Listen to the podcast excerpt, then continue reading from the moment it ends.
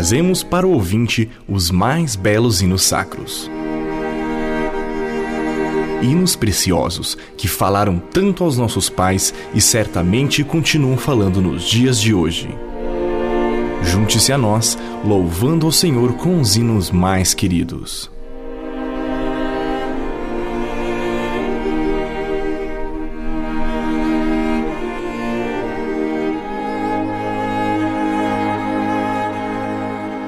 Contando e cantando, conhecendo as histórias de hinos cristãos.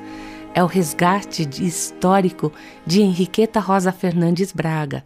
E é a coletânea que estou compartilhando com você, ouvinte, contando a história dos mais belos e consagrados hinos presentes nas igrejas evangélicas. E é muito precioso conhecer as histórias, as lutas, as vitórias dos autores dos hinos. Realmente alcançam a alma e espírito.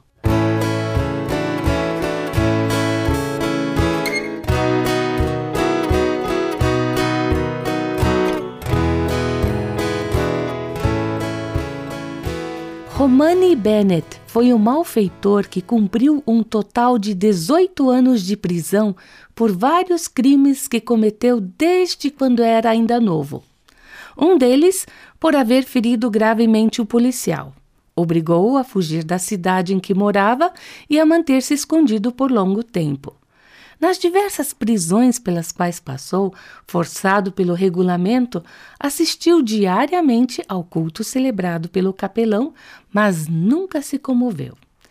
De certa cadeia na Inglaterra, na qual várias vezes cumpriu penas menores, ao sair libertado, encontrava sempre junto ao portão uma salvacionista, ajudante Kate, que lhe dava evangelhos e folhetos evangelísticos e oferecia os préstimos do exército de salvação previstos para aqueles casos. Invariavelmente, depois de receber a literatura evangélica, rasgava-a à vista da ofertante e grosseiramente afirmava a inoperância da religião. Procedeu muitas vezes dessa maneira. No entanto, na última vez que passou pela porta dessa penitenciária, sentiu falta da salvacionista, que ali não se encontrava para gentilmente oferecer o abrigo e o auxílio do exército e entregar-lhe os costumeiros folhetos. Prosseguiu o caminho mais impressionado por aquela ausência do que o fora pela presença da ajudante Kate nas ocasiões anteriores sentiu falta das palavras atenciosas e das rápidas mensagens de salvação. Estas passaram a ocupar insistentemente o seu pensamento, levando-o à decisão de corrigir-se e viver com dignidade.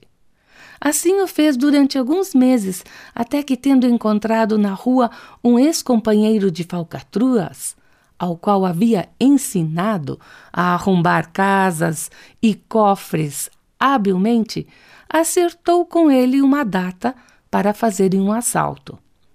No dia combinado pela manhã, perambulando pelas ruas da cidade para esperar que chegasse a hora, viu um ajuntamento do Exército de Salvação ao ar livre e percebeu que se tratava de uma reunião religiosa aproximou-se para ouvir.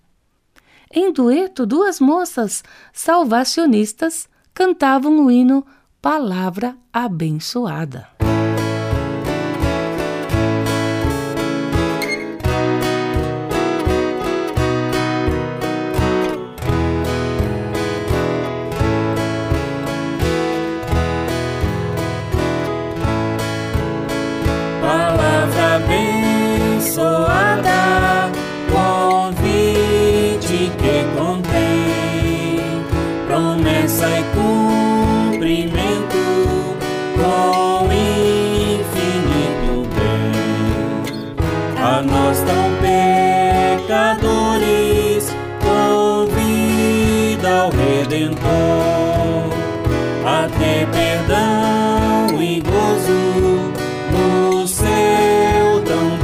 amor.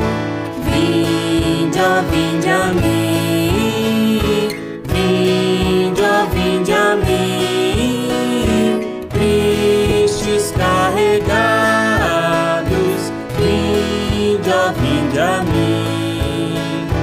Vinde, ó, vinde a mim. Vinde, ó, vinde a mim.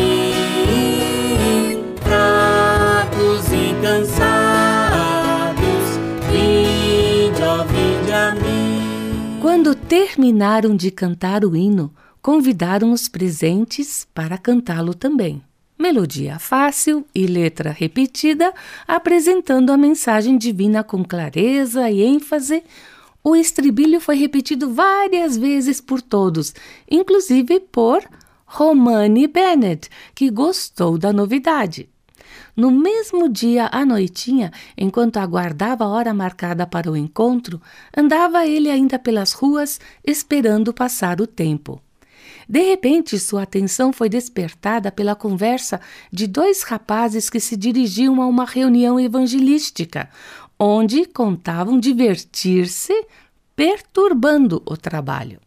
Resolveu acompanhá-los de longe para presenciar a cena que prometia ser divertida. Chegando ao local, depois da palavra do dirigente, que não lhe ofereceu qualquer atrativo, decidiu-se a ir embora. Nisso, um rapaz iniciou um solo. Era o mesmo hino que ouvira pela manhã e do qual havia decorado o estribilho. Parou e permaneceu ali. Ouviu-o cantar, impressionou-se, cantou ele próprio com entusiasmo o trecho que conhecia, acompanhando os demais ouvintes. Terminando o solo, o rapaz anunciou a salvação gratuita oferecida por meio do sacrifício de Cristo e declarou que essa maravilha estava ao alcance de qualquer pessoa que se arrependesse dos seus pecados e os confessasse diretamente a Deus. Romani não resistiu ao apelo. Orou a Deus ali mesmo, como sugerido, invocando-o do fundo da alma. Sentia-se triste, fraco, carregado de pecados e extremamente cansado da vida. Por que não aceitar o convite divino e ser aliviado de tantas mágoas, desacertos e crimes? Por que não atender às bondosas palavras de Cristo? Clamou a Deus fervorosamente e este o ouviu. Concedeu-lhe o perdão dos seus pecados e a graça da fé. Fez dele um novo homem. E isso ocorreu em agosto de 1921. Dessa data até 29 de outubro de 1927, quando morreu, provou a sua regeneração por meio de uma vida reta e consagrada. Tornou-se um líder cristão aquele criminoso temível, tantas vezes preso pela polícia, tantas vezes encarcerado, transformou-se num cristão fiel, cujo comportamento exemplar foi um atestado vivo do poder de Deus. O seu sepultamento, bastante concorrido, constituiu-se numa verdadeira pregação, impressionando inúmeras pessoas descrentes e oferecendo oportunidade para que muitos testemunhassem da estima de que ele havia se tornado merecedor. O original inglês deste hino, palavra abençoada, o Word of Words, The Sweetest, é da autoria de James Gibson Johnson e em 1898 foi traduzido para o português pelo reverendo Robert Hawkey Moreton. Teve ampla aceitação na nossa língua, encontrando-se hoje em salmos e hinos com músicas sacras, no cantor cristão, no aleluias, no hinos e cânticos, no, no inário evangélico, também no inário adventista e acha-se vinculado à música A Word of Words de James McCranach. Embora não muito prolífico, McCranach deixou obra original e bem acabada, caracterizada por melodias fluentes e expressivas, sempre adequadas ao texto. Ele nasceu em 4 de julho de 1840, numa fazenda na Pensilvânia, nos Estados Unidos, e morreu em 9 de julho de 1907, em Ohio. Destinado pelo pai ao trabalho agrícola, conseguiu convencê-lo a permitir-lhe colocar um substituto no cultivo da terra para que pudesse estudar música como desejava tinha uma bela voz de tenor e tornou-se abalizado regente coral, tendo cooperado com Daniel Webster Whittle durante 11 anos em campanhas de evangelização.